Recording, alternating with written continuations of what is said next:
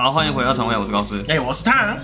胖子，我们今天来宾什么来历？哎，好，还记得我是什么系的吗？哎、欸，你是食营啊？嗨，我是食品营养学系。哎，那我们今天就请到了我的学长，哎，他，他就是一个有考到的营养师啊，我是一个没考到的营养学系学生，那就是没有营养师跟没营养师啊。好了，别吵了。对，什么有考到的营养师？他是呃，他是没有待在医院的，可是他也是有接触很多业界相关的呢，也有在做一些保健食品相关的事情。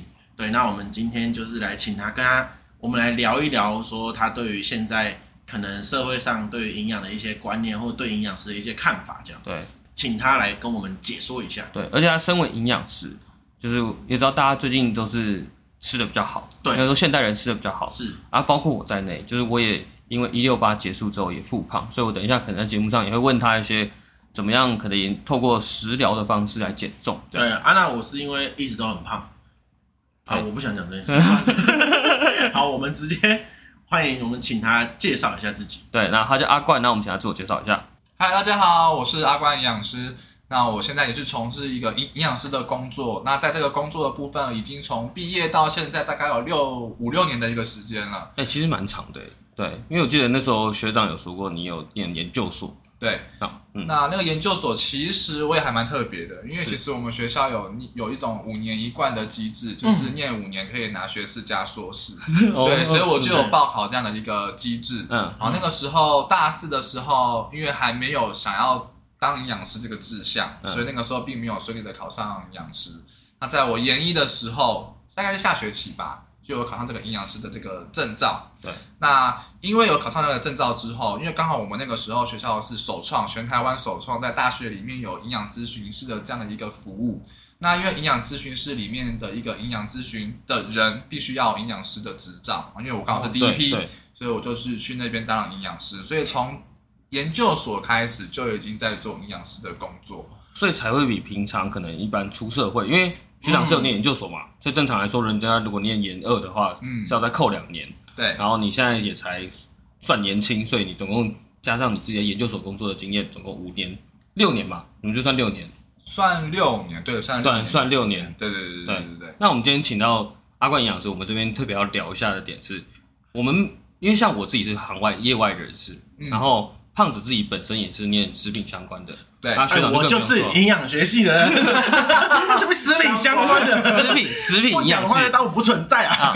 食品营养系，啊，是因为胖子算是业业内的啊，学长就更是专业的。那我觉得可以用这个点去切入说，因为像我自己本身对营养师的概念，就是有点像是在电视上常看到的嘛。可能在介绍人家该怎么食物该怎么配备，呃，该怎么配置，然后加上可能现在 YouTuber 也很多，会说告诉你该怎么减肥，或者遇到什么状况的时候，你要怎么用食品去治疗你自己。嗯，我单纯只扣到这边。嗯，阿胖子那边。嗯，哦，我觉得反正我是一个学弯的人嘛，啊，我自己的理解比较偏向是，我觉得我比较重视可能是我自己身边的人，因为我觉得就是像刚才阿冠讲到的那个营养咨询师这件事情啊，我一直。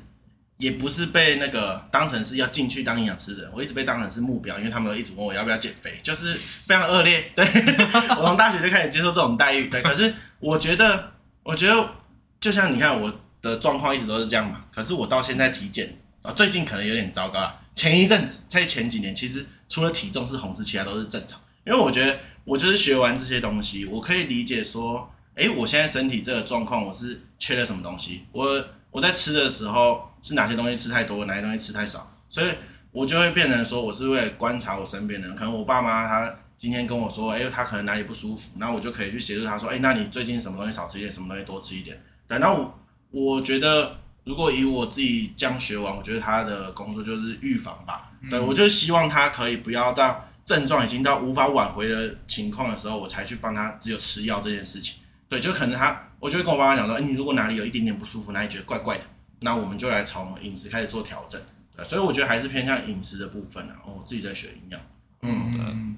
那学长，您对营养师的见解是什么？因为你本身就是自己就是在这个行业中嘛。对，OK。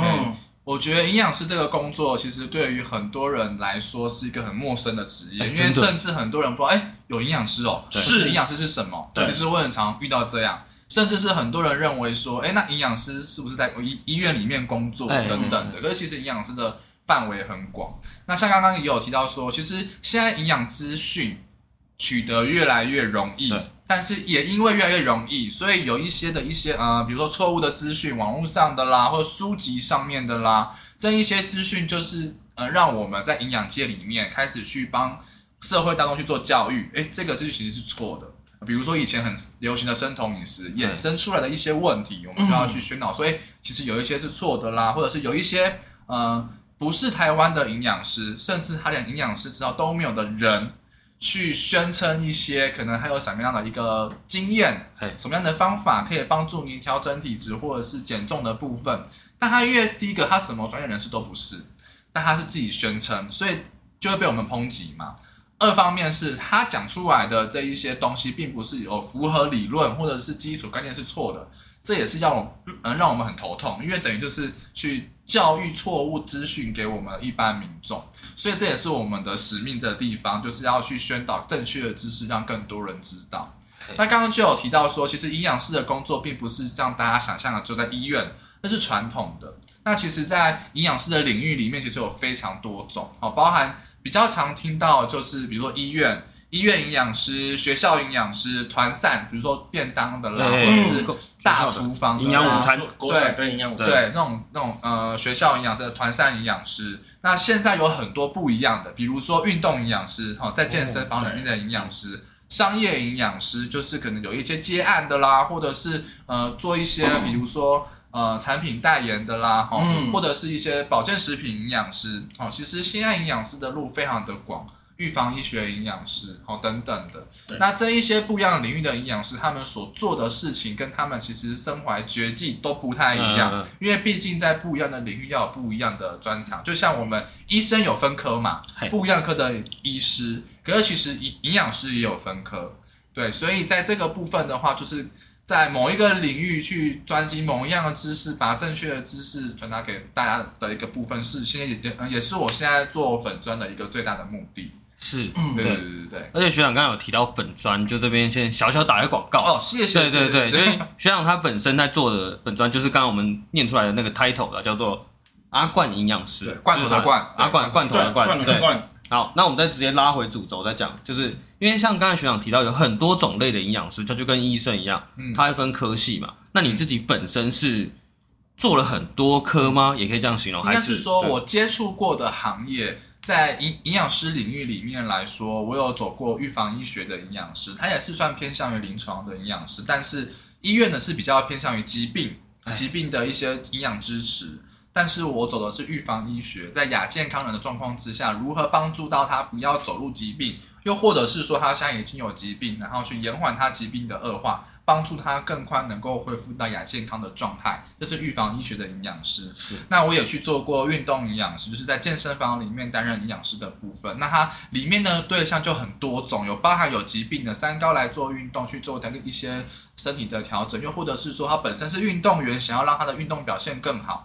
那比较常见也比较多的是，比如说他想要去做增肌减脂，然后，就是跟体态管理有关的这一些会员也会去做，就是变胖或变瘦的。对，没错，变胖。你也很需要啊，你也很需要。我靠，我靠，对，然后也有去做呃，像我有去做商业行为营养师，好去接一些业配啦，或者是去做包含企业讲座啦等等的。嗯，对，所以这个领域我都有接触到。我比较少去碰到团膳跟临，就是医院临床的部分啦。哦，因为其实可以再补一个点是，大家可能会无法理解说，哎，其实哎可能。我们并不是以年龄来去区分说需要什么营养。你看，就像运动员，他可能需要的东西就不一样。看老人受伤的，然后或者是说怀孕的，就是其实每一个阶段每一件事情，它都有不一样的营养需求。不错哦，上课有在听吗？没有，没有。所以，所以为什么会需要分科？就是你看，我们就讲一个最简单，宠物他们要的铁定跟我们不一样嘛，因为也会考量到他们的消化状况或者他们的平常的生活，吸收，对，对生活状况，所以其实。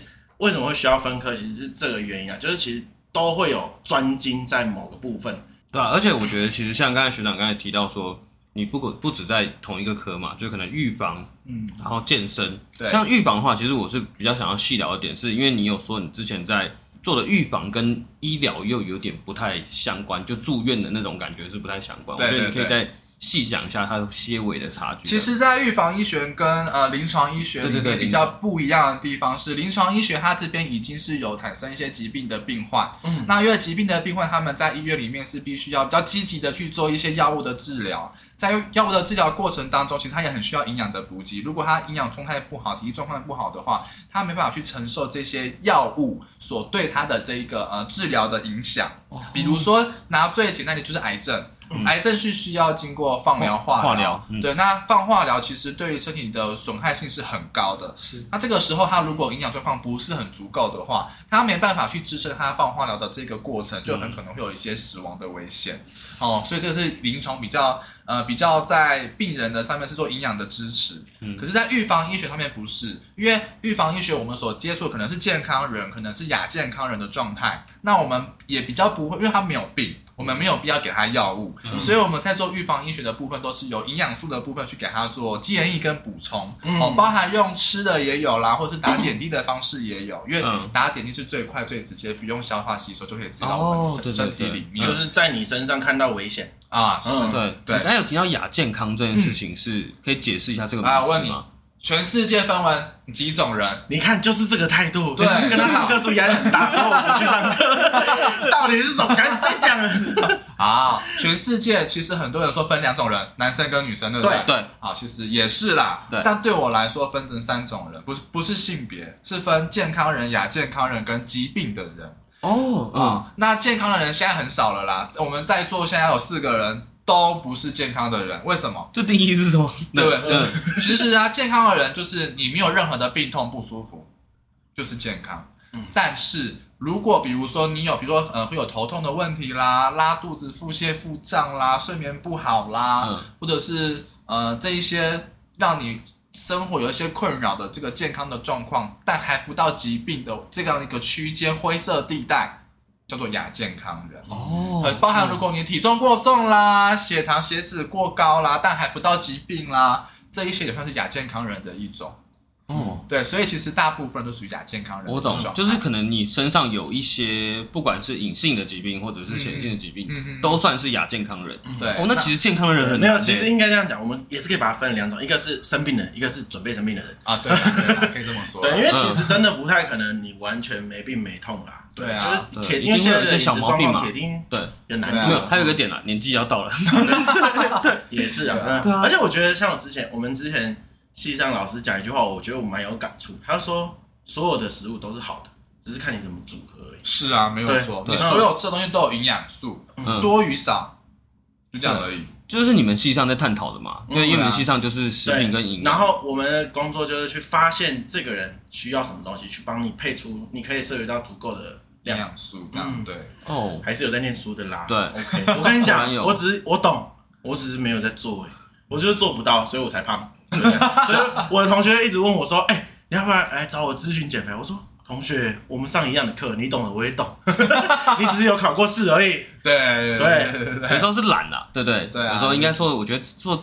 要调整自己体态。其实营养学这种东西，刚刚有提到它的资讯很容易取得。嗯，那如果你取得是正确的资讯的话，基本上大家做法都差不多，只是你愿不愿意去做而已。然后跟是不是适合你的方法，哎，就这样而已。嗯，对啊。对，所以有时候讲真的，我可能啊，我可能没有这个资格，但我常常会看到有些人就是说什么，哎，这不要吃，那不要吃，就会这样想，你可能只是没有找到怎么吃它而已啦。因为我就觉得你说不要吃这件事，我觉得蛮危险。你有没有减过肥？我。哎呃嗯，我有用运动的方式来维持我的体态。那所以饮食控制你没有过？呃，我有尝试要做这件事情。痛苦吗？痛苦啊！所以用错方法了。哦，哇，开始上课，嗯嗯，对对，不是，是我本来吃的量就比一般人有力道，哎，不要再质疑，就很靠腰没，没有，我吃的量比一般人多太多。所以营养师的价值就是出现在如何去帮助这一些呃需要做饮食上面调整，或者是他觉得困难，如何去帮他解决他的一个问题，他的需求，而且又轻松，就像你说的，对，他不会有任何负担，对。下次找我，我不要。继续继续继续。对了，哎，好了，其实学长聊了这么多，他关于营养师上面的专业，那我来做个总结，就是因为像我自己本身对营养师的定义就是蛮粗浅的嘛，嗯，就可能仅限在就像刚才学长说的，我可能连营养师这个职业我都会觉得，诶，他就跟健身房可能绑在一起，嗯嗯，就是这样，对。但是其他的可能就电视上看到的，嗯，就上节目的医生这样子，我一直把它跟医生有点相关。我想再补充一点，是这个很重要，因为很很多人有疑问，我也想要表达。可以可以可以，营养师其实也是医疗人员的一种。我们是需要经过国家高考，考到证照之后才可以称为营养师。那因为现在社会上面有很多自称，比如说，嗯，我是运动管理师啦，或者是我是什么啊，养生营养师啊等等之类的。他如果没有考到呃国家高考营养师证照，然后去宣称这一些的什么体重管理师这一些的话，其实都跟营养师没有任何的关系，嗯，是会被罚钱的。是哦，等于说你如果你没有。国家的证照，然后你在宣扬这件事情。对，其实现在很多人都在做这件，因为有一些你这样讲不会出事吗？我没有指名道姓啦，我没有指名道姓啊，对啊，因为其实有很多一些嗯商业行为，好，包含一些传直销的一些公司，我没有说哪一间公司，对，有他们有一些就是会标榜的去做一些体重管理的帮忙，还有体重管理师啊，我是健康管理师啊，我跟营养很很了解啊，等等之类的，但是我还是想要宣导一下，就是。呃，营养师考到了，它只是一个我们对国家对于我们能力的认可，我们有这样的一个专业知识可以帮助到民众。对，那这个是一个保障。那外面如果没有考上，不代表说他的能力不足，也不代表说他的专业不够，但是他的营养专业知识是不是正确的，是会不会帮助到你，这个就是打一个问号。所以我还是会建议说，如果真的有一些呃健康上面的需求，营养上面的帮忙，还是去找一些专业人士，比如医生。药师、营养师，那当然营养师的部分就是对于营养师特别专业嘛。嗯。那如果你有些药物的部分，或者是药物跟饮食的话，就是药师；有疾病的话，就是找医生。对，所以我觉得还是要找专业人士才会比较有帮助啦，比较有保障。嗯，对对对。而且我觉得营养师跟医师啊，我虽然也没有考到啦，但是我自己的理解，对不对？其实我就跟那些健康管理师差不多位置啊，对不对？我也，但是你不能宣扬，我有接触嘛，对不对？我不会告诉大家这样，可能就是说我们。应该说跟医生的目标不大一样，因为可能就我以前我自己的理解，我不晓得是不是学校教的，就是老师那时候讲过一句话，他说你去看医生，你吃药的时候有哪一个医生让你这个疾病根治，就是不会再犯。对，就因为他说医生比较偏向是你现在有这个症症状，我解除你的症状。可是我们营养师的，哎，我们不是我营养师，我知道的营养师，对，我认识的营养师，超气，我知道的营养师这件事情就是。我希望你不要发生这个，就好比说感冒这件事啊，我就会去研调整你的免疫力，对，调整你的免疫力，然后让你不要来生病。对，其实我亲爱的学弟说的很好，因为其实有很多的一些 研究报道，也跟医生那边也有探讨出说，现在有很多疾病的发生，除了跟基因以外，最重要的就是营养素的缺乏。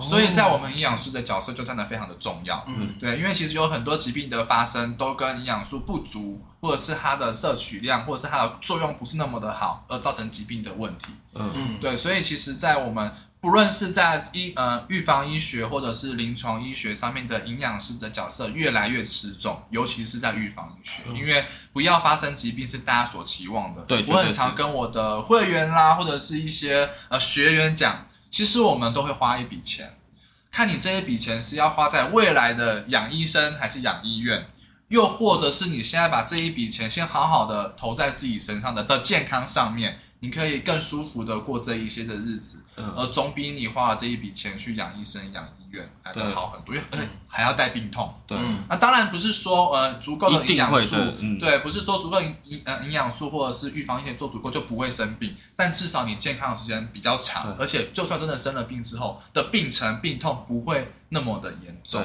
就像你刚才前面提到，就是这就是预防嘛，没错，对对，在食品上面去控管，然后去预防。可是我刚才又突然想到一个问题是，是因为像刚刚学长你刚才有提到，就是。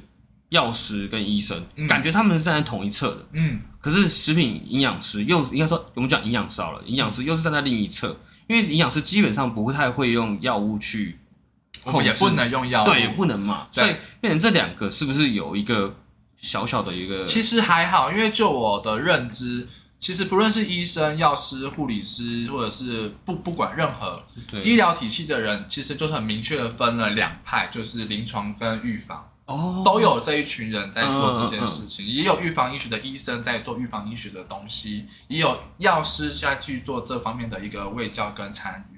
对，所以其实医疗人员他们其实就已经有分了两派了。那我们也很常去呃听到什么物理治疗师啊、复健师、职能治疗师，在医院就是在做已经受伤的了嘛。那在外面的话，可能去做一些，比如说呃运动，嗯，让他做预防，不要让他更更危险啊，或者是更有创伤等等之类的。对，所以其实我们都有分这两派，就是。并没有说哪一个职位一一一定是在哪一个区域，而且不会对立啦，对，就是因为他各司其职这样。对对，我就是防止这件事发生，那可能另一边人就是，要是要是你发生，你就来找我。对，可能会理念上的不同，但是其实终归就是想要去解决这个疾病的问题。对啊，如果理念理念或者是呃想法不是那么的。一样的状况之下，现在也是比较良性的沟通啊，嗯、不会去互相抨击。哦，我懂。但我觉得重点就是大家不要再路过医院或什么，就是看到营养师就路过。其实他们也不好考，啊、就是他真的也不好考。你说的很，你说的很心里面，就是 就是因为考营养师这件事情，让我知道保证班。只是保证不退费了，不是保证你考上。对，因为其实营养师在医疗人员里面，他的考照率非常的低，对，大概就十几趴而已。对，然后因为我们的考照方法其实就是，呃，一半的分数是申论题，一半的分数是选择题。那选择就是一拍两瞪眼。那如果你申论题题目看不懂，你不会写，就等于就是没有分数。对，所以其实它不是像大家可能觉得说，哎。不会的选择题猜一猜就好，搞不好都有分数。对啊，没有没有，就是你会交白卷。对啊，因为申论题不会就是不会。你怎么心有戚戚焉？他考个三题，可能有一题半是。对啊，我懂。嗯，你知道那个考试的时候，而且那个心理压力有多大？就是当你写完了申论题之后。你发现，哎，隔壁怎么还要一张白纸来写那题的时候，就哎，怎么会这样？好 写不够，就是哎，为什么这格子够大？就是为什么他还要在一张纸？因为我之前考过国家级考试，确实有这个压力。虽然不是营养师啦，但是我那时候考国家级考试的时候，那时候确实是一张、两张题、两个题目，然后叫你下面一大片空白。我想说，嗯，这有这么多的字要写吗？他不是很快吗？对啊，所以其实要。就是相信专业、尊重专业跟寻求专业最重要。对，嗯，而且刚才学长提到那个观念真的蛮重要的，因为确实要寻求一个人，应该说寻求专业的时候，他有专业的认证，你会比较有保障。对，因为很多医疗纠纷其实就是这样产生的嘛，就是少了这个证照，然后后来发现，哎，你你竟然是无牌的，你竟然是黑杰克，对，结果事后才发现是真的很多这样子的。对啊，就挂个名字出来，你可能也不会去，因为就是营养这个东西，就是也还没有到那么的。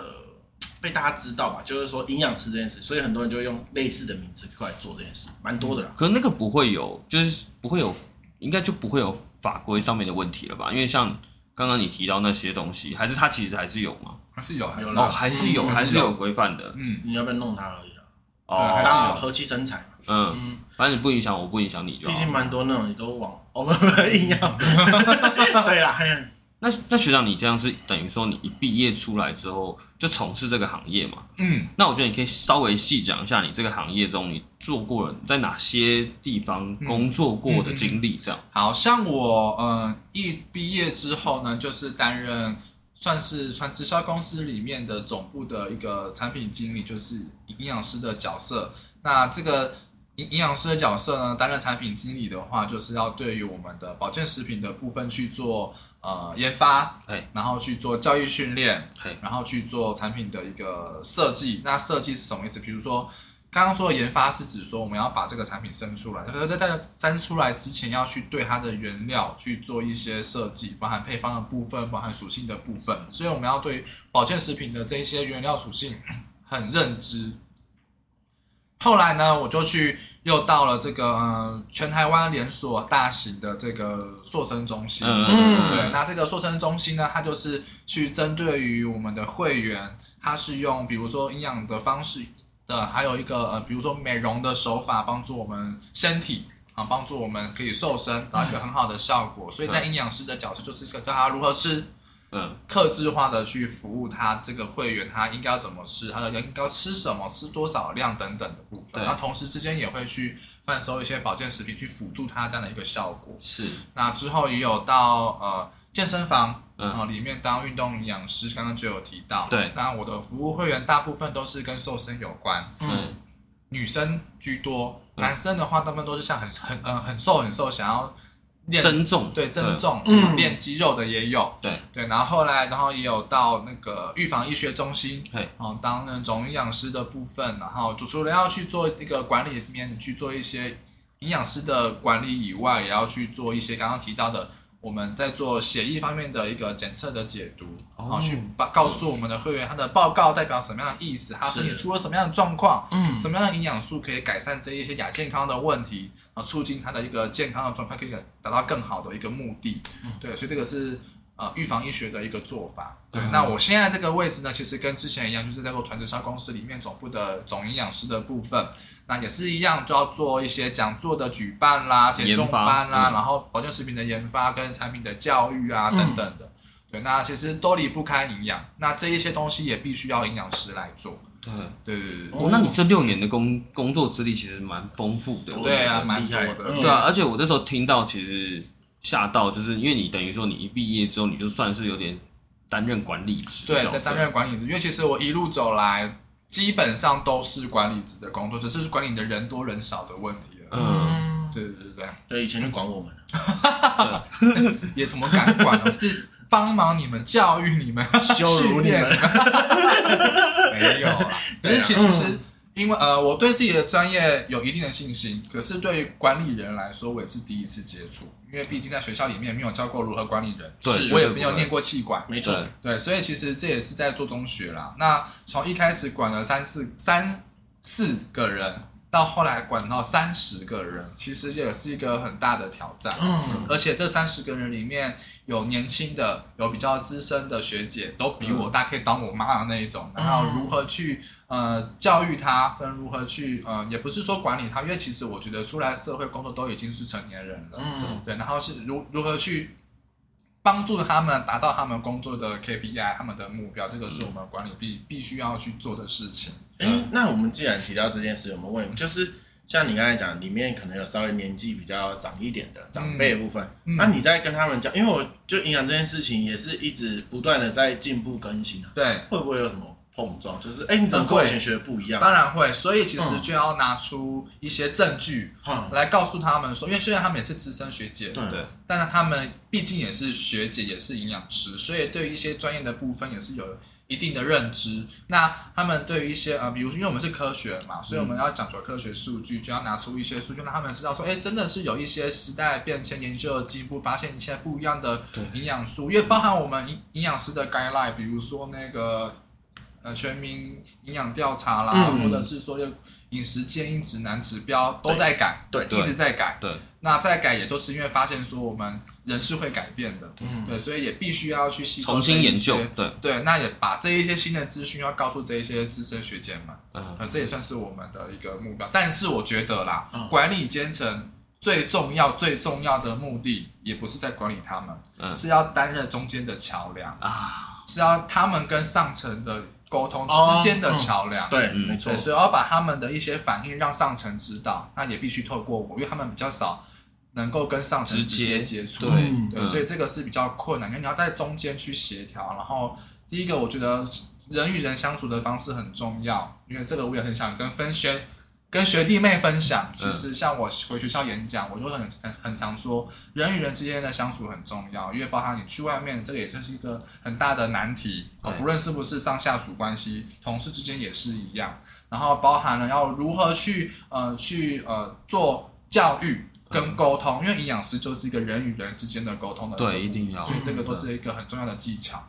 人跟人是最难的难题，对对，所以当管理之前就要有这个认知，要跟人去做很好的相处，这样子。嗯，那我哦，那我像像你这样的话，就变成是在沟通上面就要下蛮大的功夫了。真的，这也是我很大的磨练，而且你要一直更新你的资讯，就包括可能像刚才胖子提到说。你可能跟其他的前辈在沟通的时候，甚至跟晚辈在沟通的时候，你要随时保持你最新的资讯。对啊，突然想到一个例子，虽然说这可能跟营养没有太大的关系，但是之前不知道在我们小时候的时候，好像流行什么碱性，身体是酸性的，嗯嗯，所以喝水要喝碱性的。可到近年，我记得这项研究可能不是研究，它可能只是一个报道，然后误导，嗯，到近期突然被推翻，说其实人没有什么酸碱值的问题，嗯嗯嗯、然后才导致于到现在，什么人家说喝水不一定要什么碱性啊、酸性的问题。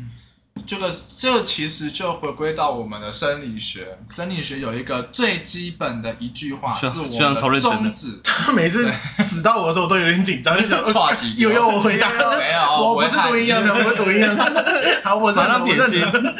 就生理学其实第一句话就告诉我们，人体是恒定的。嗯。恒定的定律就是，比如说我们血糖是恒定，它不会过高过低。酸碱值也是一样啊，因为如果你酸或碱，其实在身体的环境并不是那么好生存的。对，那怎么可能会有酸性体质和碱性体质呢？对不对，对？因为身体是恒定的，对，所以才会有这一些研究报告去说这个到底是真是假。嗯，对啊。但我是觉得说还好啦，反正也。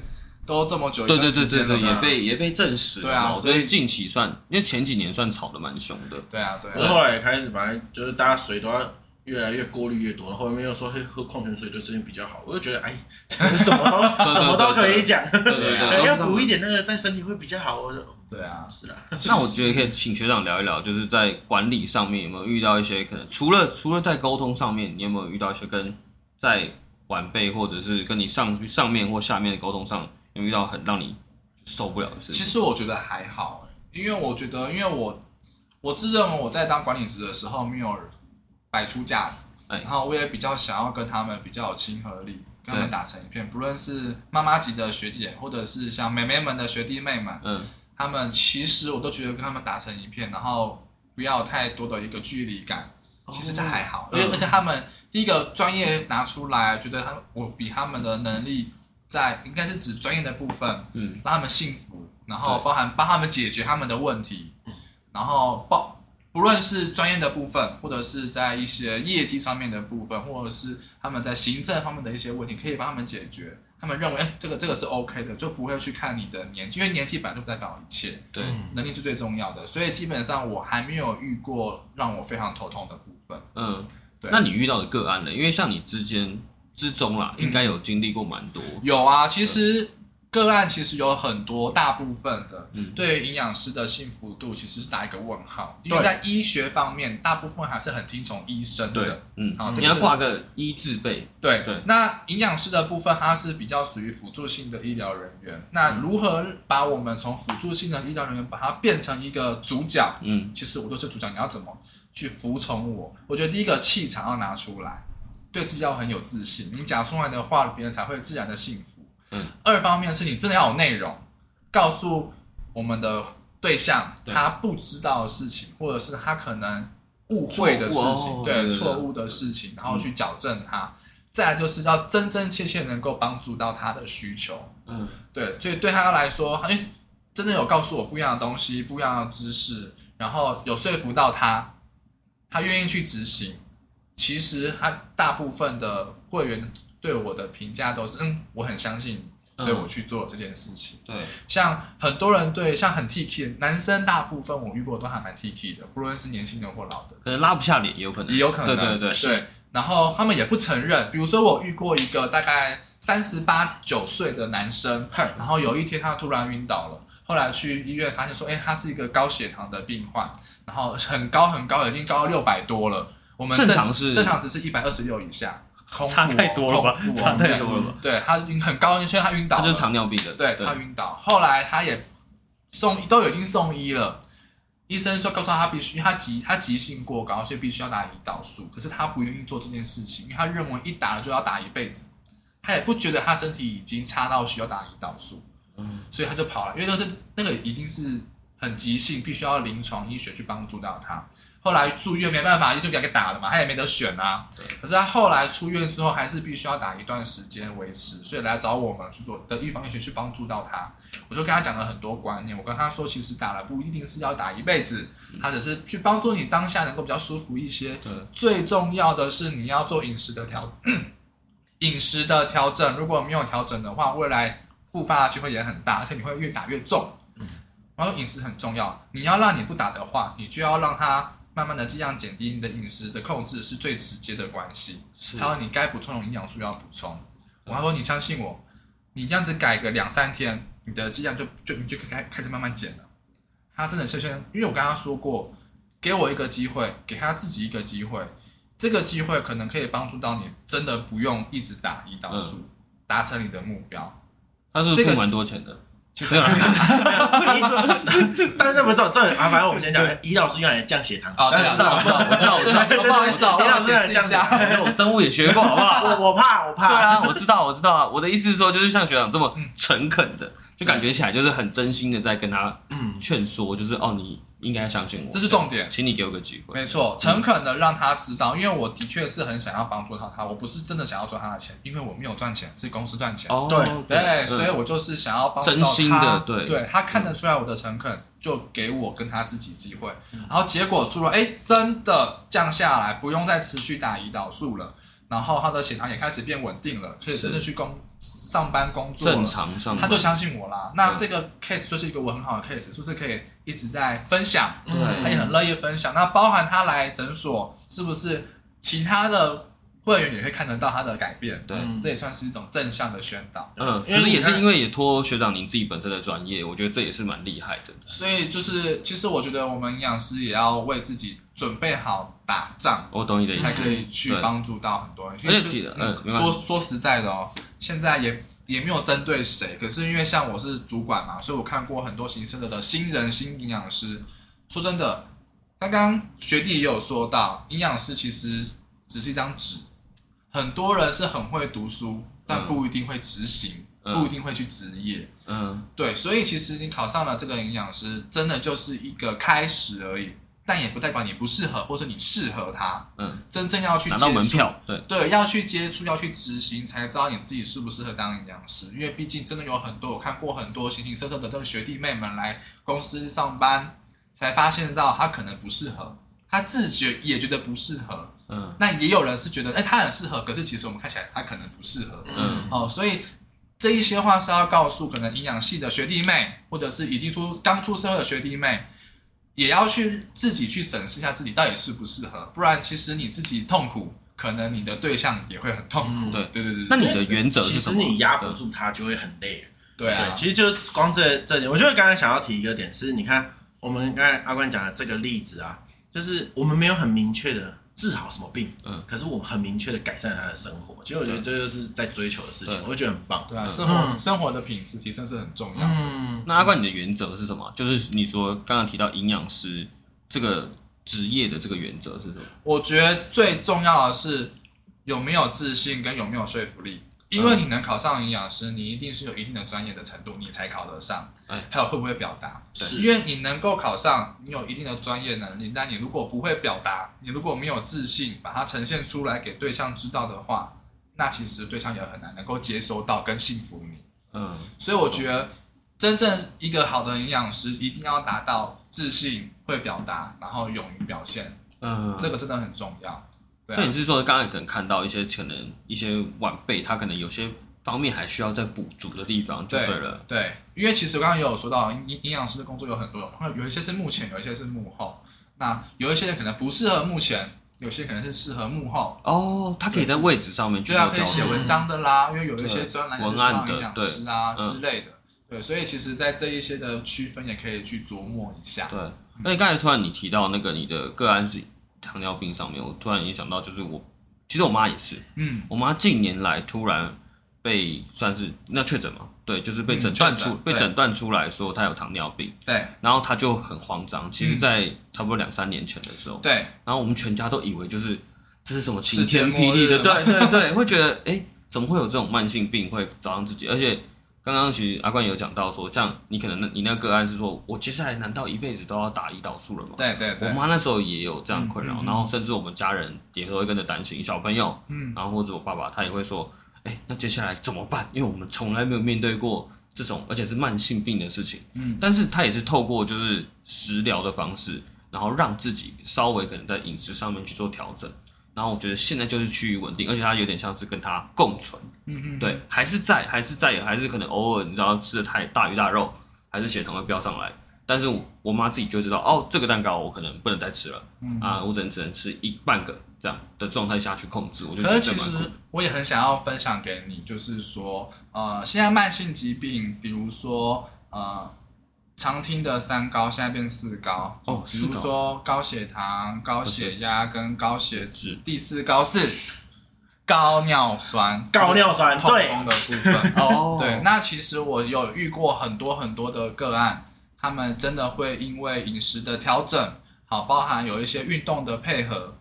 本来，因为我们说慢性疾病就是跟一辈子嘛，或者是说要吃一辈子的药啊，对不对？对。可是其实这一些会员，他们经过了饮食的调整，再搭配一些适量的运动，很多会员真的都停药了。嗯。什么样的状况会停药？就是他好了，嗯，他不需要再吃药控制。所以你说他是慢性疾病吗？不见得哦。而且这一些会员都已经是四五十岁，吃药可能吃了十几二十年历史的病史。他们因为去做这个三到六个月，我觉得最快我我看过三个月的，最久不过六到八个月，就是饮食跟运动的搭配，他真的就停药了。那、你讲起来很有说服力，真的，因为因为真的，因为因为我看过嘛，对。那停药的话，大家都开心啊，因为你你你想哦，先光我们想一个高血压好了，他一天如果吃一颗药。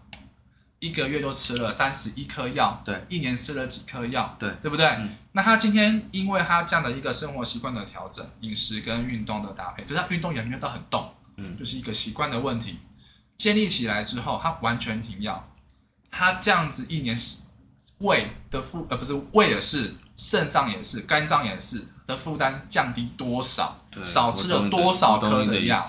对啊，所以其实真的慢性疾病它并不是会陪你一辈子的。嗯，如果有积极的要去做改善跟调整的话，它是有很大的机会让你停药的。哦，这很酷诶，因为像我妈，我妈就是她饭前吃一颗，对，饭后也要吃一颗，对，基本上一餐哦吃两颗。可是其实我说实在，刚刚学弟也有提到。我很不好意思说你的绰号哎，你可以叫我烫吗？我是 T O M 烫烫，我好想讲你的绰号，先不要了。好的，胖学弟，好学弟，他刚刚其实就有提到，呃，治治疗医学、临床医学，大部分给的用药都是去治标，没有治本，基本上都是。对对，那包含你的血糖药也不是。治本的部部分，对，其实治本最主要就是跟你的饮食是有直接的关系的。其实高血压、高血脂跟糖尿病、高血糖，他们是息息相关的。哦，绝对，因为他们都伴随的。对，对，那如果你改善最主要的，比如说高血糖，其实我认为高血糖它其实是是影响高血脂跟高血压最大的第一个原因。哦，对，所以其实你饮食的调整调整好之后，你的药物开始慢慢的下降，就会帮助你其他的健康状况可以更好。因为其实吃药。会让身体更加的严重，越会有所依赖。哦，就像是如果我们打了胰岛素，如果你饮食没有控制的话，它可能要加更多。对，你要让它减少，可能反而更难。所以最归源头还是要从饮食上面去做控制。嗯，对。所以如果饮食上面做控制的话，那真的就可以去远离这一些疾病，甚至是药物的给予。嗯，所以这个时候营养师就很重要了。哎，你真的是该回来考一下营养师。我现在现在可能真的考不到。我前几年我还有尝试过这件事，我写完第一天，我第二天不想去。哇，太伤人了吧这个题目。对啊，要来会会去吸收这类似的资讯啊，就因为毕竟我是我是属于高危险族群嘛。对，嗯，而且刚才学长其实讲到这种慢性疾病的话，其实也会跟。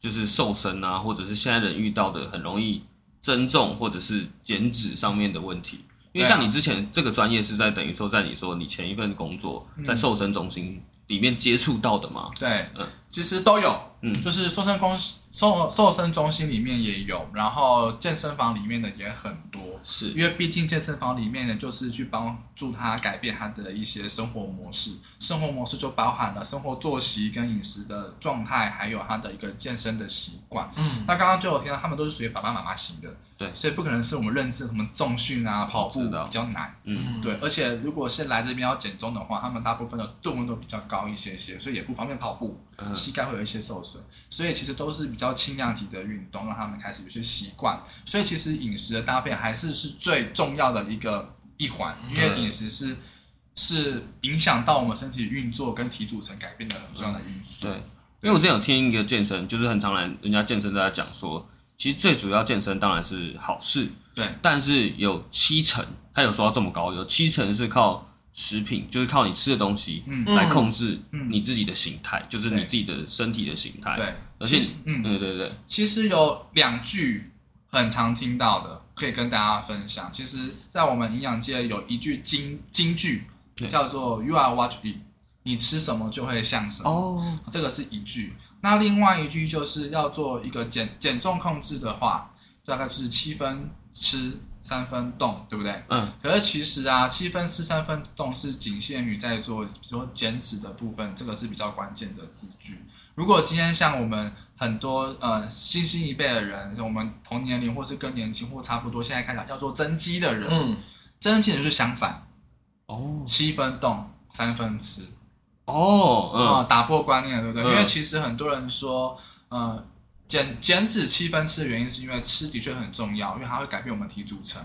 可是如果你今天想要做增肌的话，动是最重要的。为什么？因为肌肉是需要被破坏才会再造。如果你连破坏都没有破坏，你给它一堆营养素，它要再造的机会其实是很低的。嗯，对，所以其实要看，所以就是呃营养师的价值，他要看他这个人的目标到底是什么，他的目的到底是什么。告诉他适合他的观念知识跟他的饮食的一些调整，还有目的，才可以帮助到他。对，所以并不是说七分吃三分都可以套用全部的人，并没有。哦，他所以还是有他，因为他就是要变成什么样的体态而去有调整，就去做调整的。没错，而且要特别说一下，就是学长你之前待的那一间瘦身中心真的是蛮有名的，可以可以讲啊，妹的 哦，对啊，超有超有名的。对，可是我想要问的是，像这样听起来哦，就是健身健身房那边感觉也是蛮有趣的啊。为什么之后又想要离开去做预防的医学？因为其实预防，呃，应该就是说运动营养，其实也是在预防医学的大领域的一小区块。啊是。那对我来说，我个人是比较喜欢多元化的。工作环境哦，那因为运动营养师他是一个也是一个很好的工作，是对，但但是他对我来说，它是比较单一性的，稍微局限住，对，稍微局限了我的发展的空间啊，对，发挥的空间，因为我永远都是遇到一些，比如说要减脂的啦、增肌的啦，都是这两个，然后顶多就就三高，就这样没了，没了就没了，然后出去就那一些，那我是一个比较活跃性的，然后比较想要多去发挥策略的，对，所以。这工作没有不好，可是我想要再更广一些，啊，就转到更广的领域。确实，对，对，确实他是稍微比较门窄一点点。对，但但就是要看个人兴趣，因为有人觉得他对运动员很很有兴趣，像我就很有兴趣。对，我们之后可能也会请他来讨论一下这件事情。对，但是我觉得他也不会局限在健身房，他做的也是很广，所以他也蛮厉害的。嗯有机会我们再找他来聊聊天。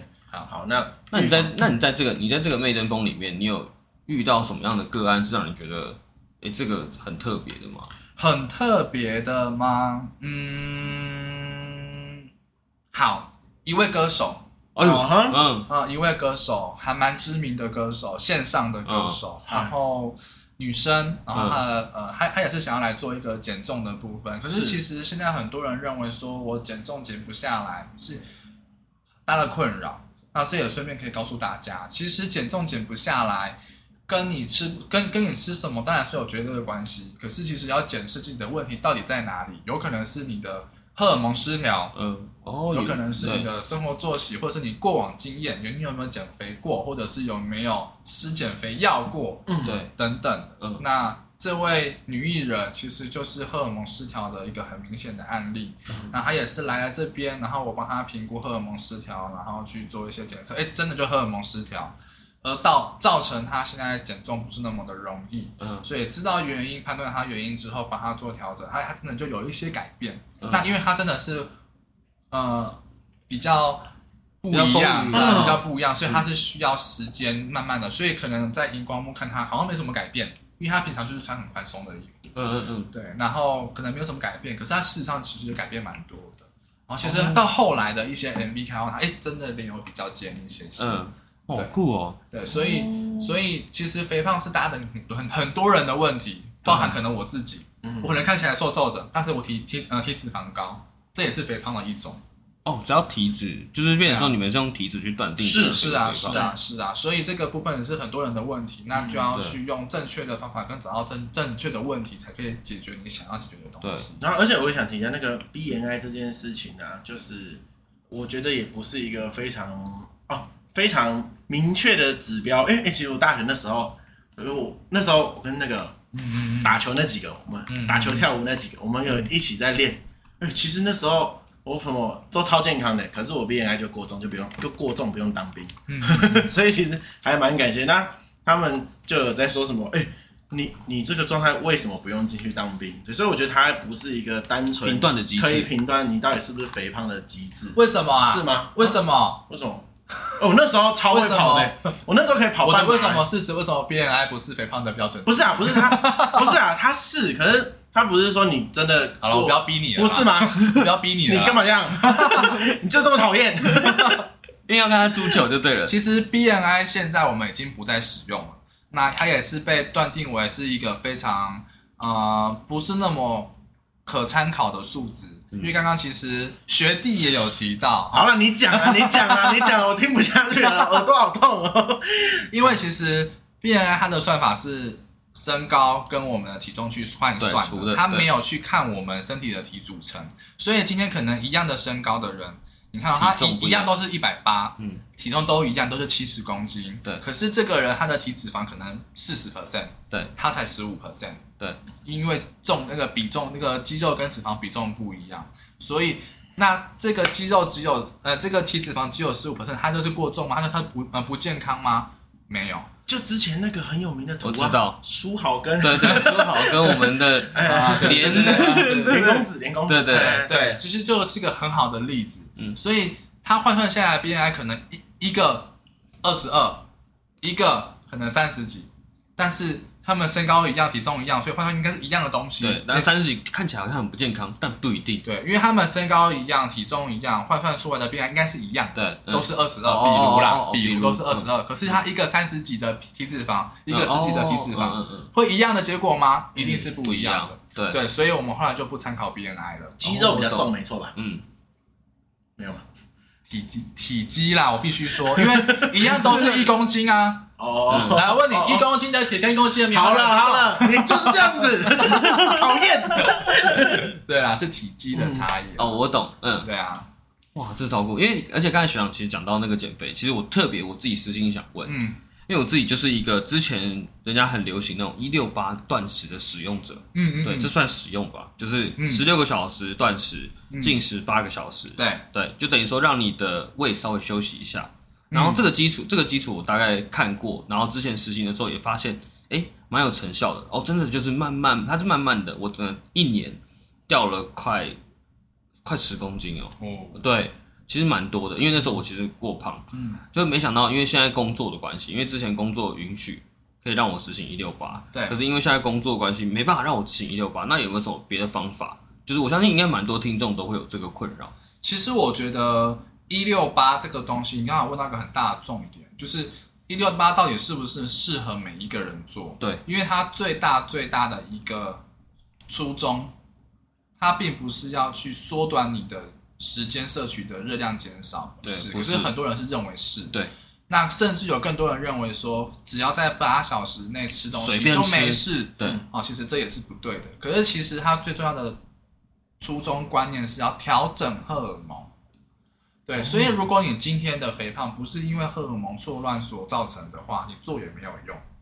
哦，所以很多人做一六八是没有效果，嗯、因为你就不是因为这个原因肥胖啊。对，那如果你在你呃，你可能是因为。饮食而造成的肥胖，嗯，所以你这一六八的八里面还是吃你这一些不能吃的东西，你还是胖啊，还是瘦不下来啊？嗯嗯，对。那有一些人就会因为这样的调整而去做减重，可能就是因为跟荷尔蒙有关。对。那荷尔蒙有很多种，包括刚刚提到的胰岛素也是，对，肾上腺素、生长激素这一些都是甲状腺素，都是影响到我们身体的肥胖相关的一些荷尔蒙。对他们的确是可以因为去你的进食的时间的差异性的分泌量会增加跟减少，而去去改变你的体组成，的确是会。但是我觉得，像如果呃一天每个人都是二十四小时，只是每个时间会不太一样，上夜班的都有上夜班的他一天的生活，日班有日班的一天的生活。最主要的是，我觉得减重的最大关键就是饮食的比种类的比例，还反而还不是吃的时间。什么叫饮食的种类的比例呢？比如说我们现在最主要是三大营养素比例，就糖类、脂质、蛋白质。哎，我们现在是提倡是，呃，糖类就是淀淀粉类、碳水化合物的东西嗯大幅的下降，然后蛋白质大幅的提升。好，这样子基本上对于我们第一个营养的补给也是有的，二方面是可以降低这一些呃碳水化合物在身体里面转换成脂肪的机会。哦，那蛋白质摄取比较高的话，可以去帮助我们热量能够热量能够燃烧的更多，因为有一个专业的名词叫做摄食产热效应。那这个专业的名词，它的解释是说，其实我们的食物分解也是需要热量的。那每一个食物它所需要分解的热量都不太一样。那依照三大营养素糖类、脂质、蛋白质里面，蛋白质你要去分解它所消耗的热量是最多的哦，所以你吃比较多蛋白质的话，你必须消耗更多的热量才能去分解它。嗯，所以你就无形之中就必须要消耗更多的热量，所以这个是有它的用意在。那碳水化合物就是淀粉，如果吃的相较于少的话，它去转换成脂肪堆积在身体里面的机会就相对的少很多。那因为你吃的比较少的淀粉，它必须要拿更多的脂肪或者是一些呃糖类来去作为身体的能量，才有机会去做一个减重的一个效果。所以其实重点是在蛋白质跟我们的碳水化合物淀淀粉上面的配置，嗯、对对。那跟时间性嘛，我觉得先从摄取饮食的种类开始先。那有没有一个明确的那个啊？就是。就像我说的啊，嗯，减重是克制化，每个人都不一样。哦，因为因为我担心我说出来了，可是听众不一样，五花八门，或者是他理解不一样也是。可是因为我现在想要问的是，嗯，因为除了这一六八这件事嘛，之前有一些什么生酮啊，或有些人就我只吃肉，我只吃菜，然后什么不吃淀粉什么，嗯，我理解这件事情不太对劲。可是讲真的，我想我不晓得要怎么去很明确的告诉他说，你为什么要找专业的人士帮你去。做这个控制，因为那个也不是不行的吧？我记得应该是说，嗯、呃，其实我觉得减重的饮食五花八门啦，对，百百种。嗯，但是我觉得要给一个很大的观念，我觉得我讲这个观念应该很多人都通了。嗯，怎么说呢？因为其实我很常把身体当做是一个大锅炉、嗯、大火炉，燃烧脂肪，燃烧脂肪，所以身体就是一个大锅炉，你必须要燃烧脂肪，对不对？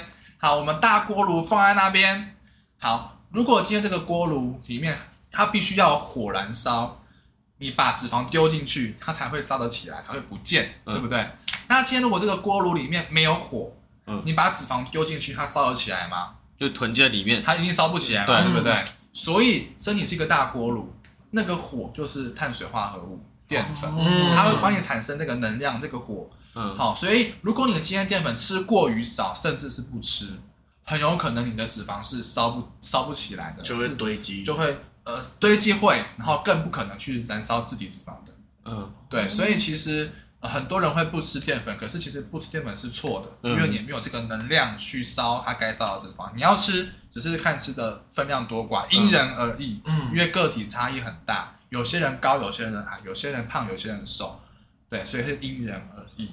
那为什么我暴吃淀粉，它不会烧一些我其他的脂肪？你再说一次，对不起，对不起，对不起，当我没问，当我没问，还是应该是我要问。我想说，帮听众问一下 怎么那么凶？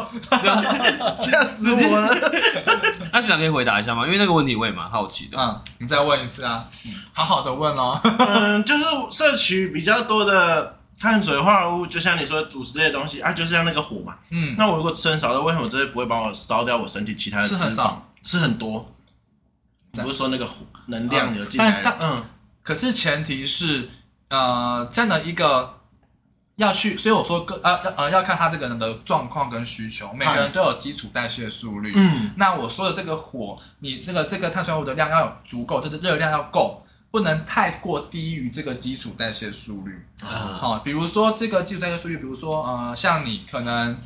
哎、欸，你用它来算吧，一千五，可能一两千左右，两千，好，算两千左右好了。嗯，如果你长期低于一千五，可能是你是一千二，那火就不够了。哦，嗯，但你可以偏低于两百左右，所以你可能一千八，这还可以接受。那一千八的话，它就可以开始在，因为你摄取量不足，它你要两千，可是你才一千八，所以它必须要消耗身体的其他的脂肪来去补足这两百。对，但这个这两百还不至于到灭火，嗯，所以这还 OK。哦，可是如果长期低于五百以下的话，就是一千五以下的话，那就会烧不起来。哦，所以我刚才问的是，可能我们吃到三千了，那当然胖的速度还来不及消耗。当然，当然，当然、嗯、没有错，哦、因为你你你才要两千嘛，对可是你吃了三千，你多一千啊，那怎么办？它必须要消耗掉啊。对，然后就变脂肪。对，就是变脂肪。嗯，对，没错、哎。就上了一堂课了哈，高同学。又上了一堂课了哈。好久没上课，好烦啊。蛮酷的，其实蛮酷的。对啊，嗯，所以身体是很奥秘的。嗯，所以就是这就是刚才说的，啊，就是专业还是。有它的，因为像我可能就没有在实际上业界工作过，那我可能就很难去。我知道这件事情怪怪的，可是我很没办法解释的这么明确。那专业就是去做咨询，就是会跟你讲这些事情，对，用故事来去做比喻，让你比较好去做联想，就到底营养是什么那种感觉。而且可以打破一些我们所认知的一些迷思。对对对对对，对。因为像之前人家推一六八的时候，我就没有听过人家说哦，这件事情是所有人都适用。可是学长刚才一讲的时候，我就知道哦。原来其实它确实不是每一个人都可以适用这件事情，而是要靠你饮食的方式去控制。对啊，对，因为我常常会感觉网络上我看了影片，他们会为了让观众可以更容易理解，它就会变得太过精简。嗯，对。然后看完之后就会觉得说，我觉得不太对耶，可是好像又没有。这个对对对对对对对对对对，哎，我的困扰。哎，去找专业的好，OK。对，好，那既然聊了这么多，学长关于在。